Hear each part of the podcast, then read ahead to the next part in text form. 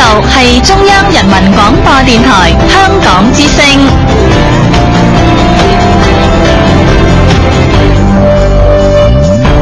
请锁定数码广播三十二台，全天候为您服务。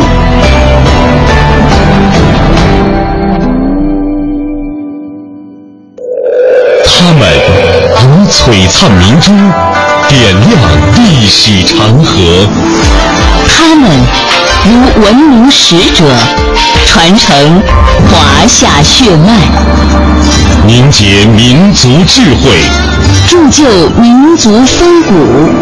请收听香港之声《中华人物》。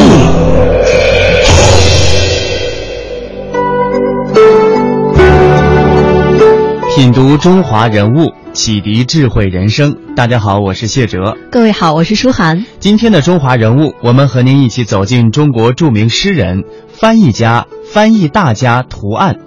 图案先生的名字始终和诗歌、和惠特曼、莎士比亚、济慈等诗人的那些闪光的诗篇紧密相连。他为中国诗歌和中国翻译界做出了巨大贡献。没错，我们首先来通过图案的一些名言，让我们来感受这位老人的艺术世界。诗歌是文学中的文学，是生命中的精微的呈现，是人类灵魂的声音。诗歌不像政治、经济、军事那样直接干预和改变人的现实命运，但却潜移默化地影响着人类的精神世界。用艺术之美纯化着一个民族，以致人类的灵魂。一个民族如果没有诗歌的声音，就缺乏精神上的丰富和优雅，就不会百花盛开、生气勃勃；就是粗陋、单调的没有希望之邦，就有沉沦的危险。诗歌长新，人类的生命长兴。一个民族的苦难和曲折，可能会挫伤民族的自尊和自信。但是愤怒出诗人，国家不幸诗人幸。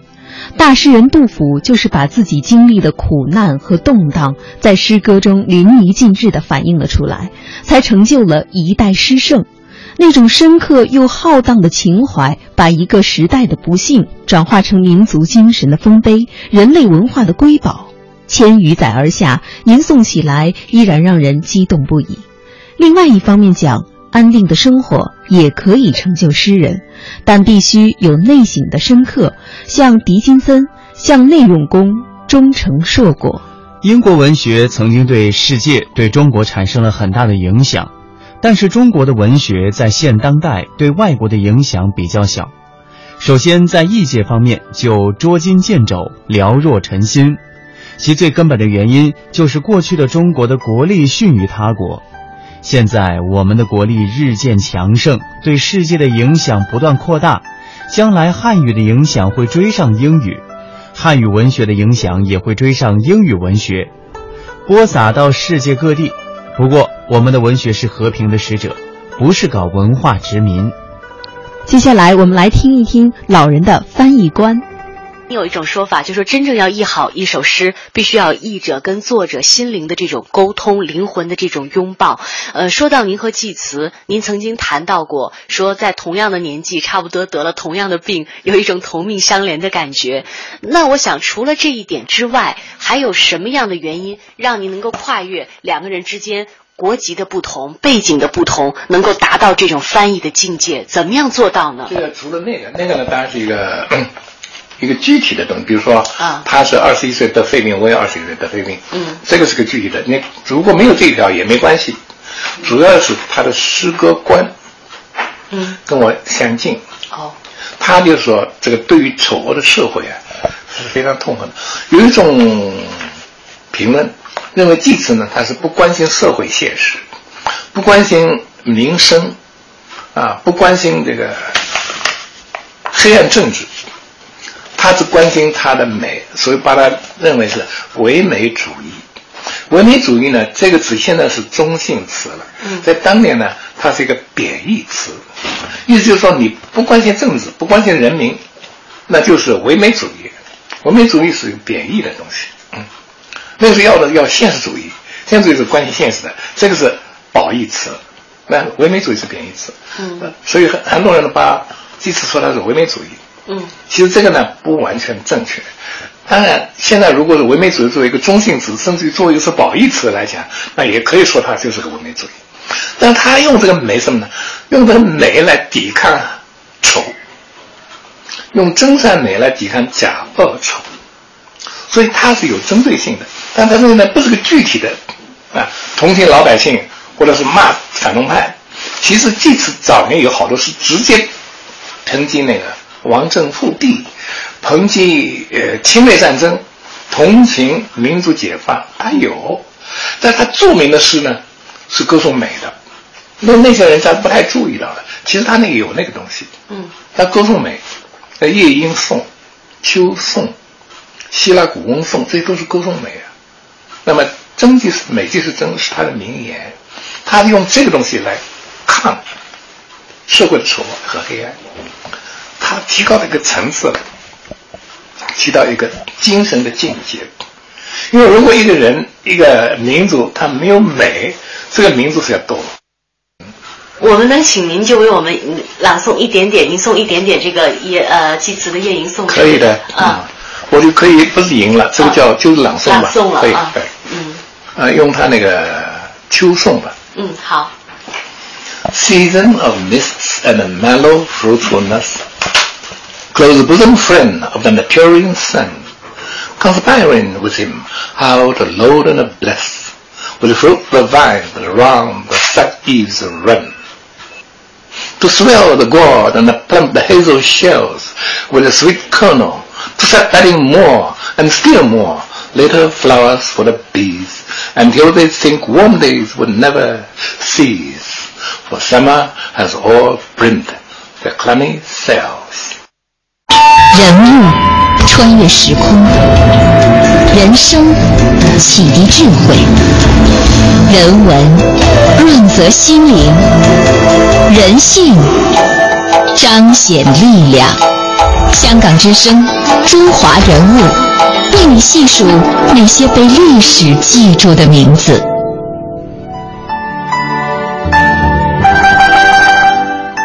一九二三年十一月是二十二号。图案出生在江苏常州文笔塔下的一个书香门第，他母亲的家族在常州算得上是名门望族。大舅公涂季是大学者，编著了史书《蒙兀尔史记》。大舅涂元伯也是一代名士，著名的常州中学的创办人，曾在北京担任过中华民国国会议员。由于家学渊源，图案的母亲涂石也是常州的才女。琴棋书画、诗词歌赋无所不通，尤其是在诗词丹青方面造诣颇深。至今，他仍精心保存着母亲当年绘制的国画，时时观摩，以寄托对母亲的思念。图案原名蒋碧后，是父亲给他取的名字。至于这个名字，图案说，大概是希望我成为一块很好的玉吧。至于用图案作为笔名，我是学了鲁迅，用母亲的姓。接下来，我们来听一听图案自述的自己成长的经历。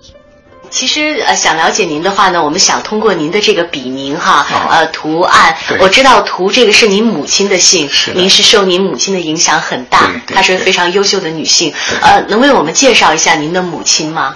可以的。嗯，我的母亲呢是 常州涂氏家族的一员。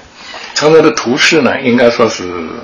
我们这个家乡的这个望族，嗯，啊啊，他的伯父，也就是我的大舅公，嗯，大舅公什么意思呢？我们常州人呢，把外公叫舅公，那么大舅公呢，就是外公的哥哥，啊，啊，也就是我母亲的伯父，嗯，这个我的大舅公，也就是我母亲的伯父啊，大名叫涂寄，寄就是寄托的寄，寄一封信那个寄，啊，涂寄，他是一个非常有。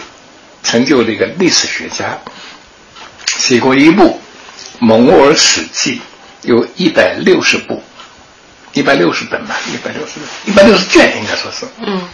呃，他是纠正了二十四史里边的原始的错误和不足。另外呢，这个原始呢，它只是个元代，它是把蒙古族起，呃，兴起，一直到后来衰亡。嗯。整个都搞起来了，而做了很多实地的考察。嗯，他到了东北和蒙古，这个现在的内蒙，去做了很多实地考察，嗯，花了几十年的心血写那个蒙古时期。另外呢，他又是一个很有成就的，呃，骈体文的作家。骈体文呢，就是古代的一种行者的那个文章。还有像王勃的《滕王阁序》，就是骈体文。嗯。那么我的大舅公突进呢，他是骈体文的能手。另外，他写诗，也是很有名的诗人。他呢，影响了我的母亲。嗯。就是我的母亲呢，受他自己父亲的影响，不如受他伯父的影响。我的外公就是有我的母亲的父亲呢，嗯，他自己觉得没有才学，所以他后来就搞经商，经商呢也有些成就，他挣了一些呃财富，但是也不是很大的财富。呃，我的大舅公呢，他是一个学者，又开馆。什么叫开馆呢？就是他在常州办一个私塾，嗯，教学生，教出了一批学生，里边有一个女学生，那个叫朱文，这个朱文呢非常有。才华非常聪明，但是后来呢，因为是女孩子啊，她也不可能在社会上成为一个非常有影响的人。后来这个他这个这个私塾的开门学馆呢停办了，停办了以后呢，这个女孩子呢就没有地方去。后来我的大舅公呢就把她说了给她弟弟做他的弟弟的妻子，嗯，所以这个朱文呢就成了他老师的弟媳。这个朱文就是我的外婆，呃，我的外公娶了这个朱文以后，生了两个女儿，一个是我的大姨妈，一个呢就是我的母亲。嗯。那么当年我母亲小的时候呢，是跟着我的大舅公，有他的伯父学习，学习诗文诗词，还会一种常州吟诵。这个常州吟诵他是学了两个，一个就是他的伯父，一个就是他的母亲。也就是我的外婆，嗯，这个常州吟诵到现在为止呢，是被列为国家级非物质文化遗产，有三个代表性传人，嗯，这是常州日报上登出来的。那我问说谁定的？有人说这不是国家定的吗？一个就是赵元任，就是常州的一个很有名的学者，嗯，已经过世了。还有一个是周有光，那个常州人嘛，是我的表哥，嗯，还有一个是我。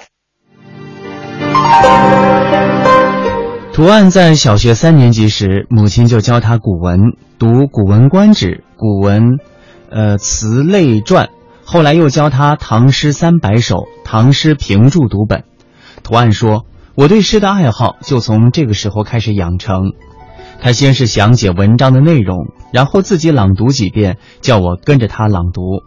他规定我读三十遍，我就不能只读二十九遍。”母亲教我用家乡常州的口音吟诵古诗，这个吟咏调是母亲从我的大舅公那里学到的。从此，我读古典诗词必是吟，不吟便不能读。如果环境不宜出声，就在心中默吟。平时母亲一面干活一面吟诗，有好些古诗名篇我能背诵，是听母亲吟诵而听熟了的。他愿意按照母亲教的调子完成诵读若干遍的任务。他说：“我好像是在唱山歌，对文章的内容呢，则是不求甚解，只是觉得能够从朗诵中得到乐趣。但长大以后呢，这些诗文啊，呃，去反复的回味，反而越来越深入的了解其中的内涵，成为了终生的精神财富。”在母亲的教诲下，图案从小掌握了古诗词的遣词造句法和平仄格律，这为他以后从事旧体诗和新诗创作以及十四行诗的翻译打下了良好的基础。后来，图案能够成为常州吟诵的三位传承人之一，和出身大家闺秀的母亲的熏陶是分不开的。在他的眼中，母亲是一位怎样的女性，又怎样培养了他国学基础的呢？我们一起来听一下图案的回忆。因为我母亲呢，她是常州女子师范学校的第一届的毕业生。她毕业的时候呢，还不满二十岁。嗯。毕业以后呢，这个就到过北京，那时叫北京、沈阳，还有是湖南的一个地方叫桃源，桃源县和宜兴，就江苏的一个县。就很多地方去教书，他教什么呢？教国文、历史、地理，呃，音乐、美术，因为他这个这个培养出来都是全能的，就就做教师吧，一个人可以教多门的东西，还有教体育。他音乐呢，他会弹风琴的。那个时候家里边没有钢琴，但是风琴他会弹的。另外，他还能吹这个笙，是一种民族乐器。自己会作曲，他曾经做过呃二十几首曲子，但是后来被我的姑母的姑母呢不知道不懂得，把它当引柴火的纸给烧掉了。太可惜了。对对对。另外呢，他能画画，他画的是国画。那么他带了一个老师呢，这个老师叫肖志全，那是呃山水画里边那个很有影响的一一个流派的领袖人物。萧就是草字头那个姓萧的萧嘛，萧乾那个萧嘛。志呢就是房屋的屋啊，不是一个狮字头嘛？嗯，它不是就一横，就别这一个志，嗯，其实不是一个狮，是一横的那个志。老道，这个要读字啊。泉水的泉，萧志全，是 湖南人，是南派画家当中的很有代表性的一个领军人物。那么他，我母亲呢就跟他学习，学习那个国画，是擅长于画山水，不画人物和花卉，他主要是画山水。山水呢，主要是这个水墨。但是也有墨彩，就是主要是黑白嘛，就是墨，但它也能够啊上颜色，上颜色叫做青绿山水，就加点墨彩。呃，他和我的姨母，就是他的姐姐，他们两个亲姊妹嘛，都是拜那个肖老师作为学生，嗯，学那个国画。呃，他们和其他的同学一起在上海开过师生画展。那么也还是有很多，当时认识的朋友，也是认识书，呃，这个这个知道它的价值的人来买，嗯，这个几乎那个所有的画都卖光了。那是在抗战时期啊，一九三啊，又四零年或者四一年那时候，在上海开的。上海有一个一个建筑物，这个建筑叫做宁波同乡会，嗯，那我们跟宁波没有关系。但是那个宁波同乡会呢，它这个场地可以出租，嗯，出租了以后呢，他们就开肖志全师生画展，但是开了好几天吧，嗯，到最后呢，几乎那些画都卖光，呃，所以我母亲呢，她是音乐、美术、诗词，呃，都行那么一个人，说她是常州的才女，我想说她才女也不为过吧，可以这样说。那么他呢，对于家庭，呃，对于孩子们非常慈爱。那我呢，小的时候就是母亲教我读《古文观止》，还有读《唐诗三百首》，啊，还有《唐诗评注读本》。那么他要我教的呢，就是他把意思讲讲了以后呢，让你再复述一遍，懂不懂？嗯。然后呢，你要赢了这个读。嗯，用赢的办法来读这个东西，赢本身就是种学习。那么在这个书本里边呢，加一个纸条，纸条上面有那个数字，一二三四五六七八九十。嗯，那么你读了一遍，你就拉一个数字；读两遍呢，再拉二，一定要拉拉到呃读三十遍。有的书要读五十遍。我有的小的时候啊，你读太多了。有没有弄虚作假的时候？当然没有，没有，没有。对母亲从来不需要弄虚作假。嗯，有的时候我就是弄得很好，后来眼泪汪汪了，因为太多了。那么说算了算了。您还是很实在的，没读完就是没读完，是吧？对对对，没读就没读。直到今天，有的时候图案心中默吟起那些诗篇，同时脑子里就浮现出母亲的形象。薄暮窗帘前出现了母亲的剪影，或者黄昏灯下。展现了正在做针线的母亲的侧面，宛若清晰的听到从她口中流出的一句句唐诗。人物穿越时空，人生启迪智慧，人文润泽心灵，人性彰显力量。香港之声，中华人物，为你细数那些被历史记住的名字。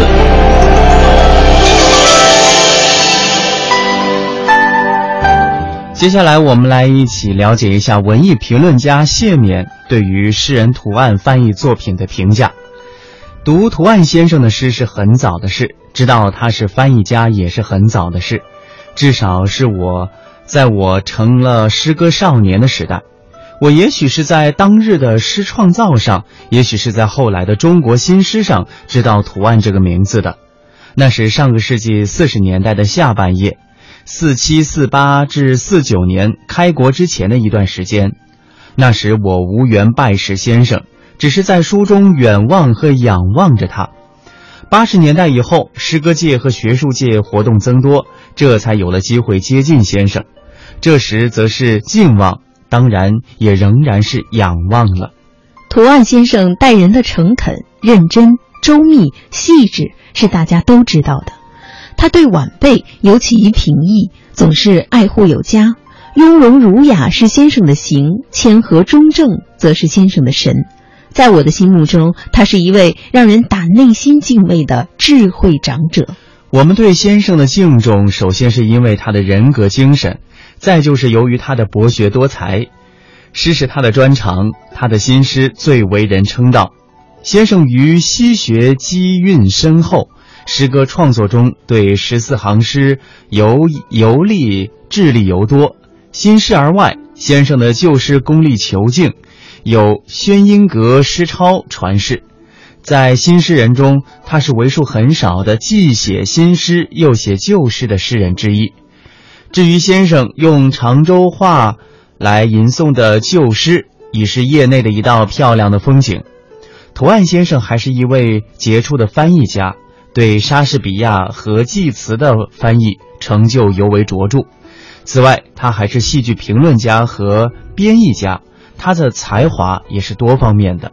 先生祖籍江苏，江南人，性情温和。先生更是忠厚的长者，他文质彬彬，举止儒雅，即使是那些行止不羁的鲁莽者，在他面前也会变得慢声细语，断然不敢造次的。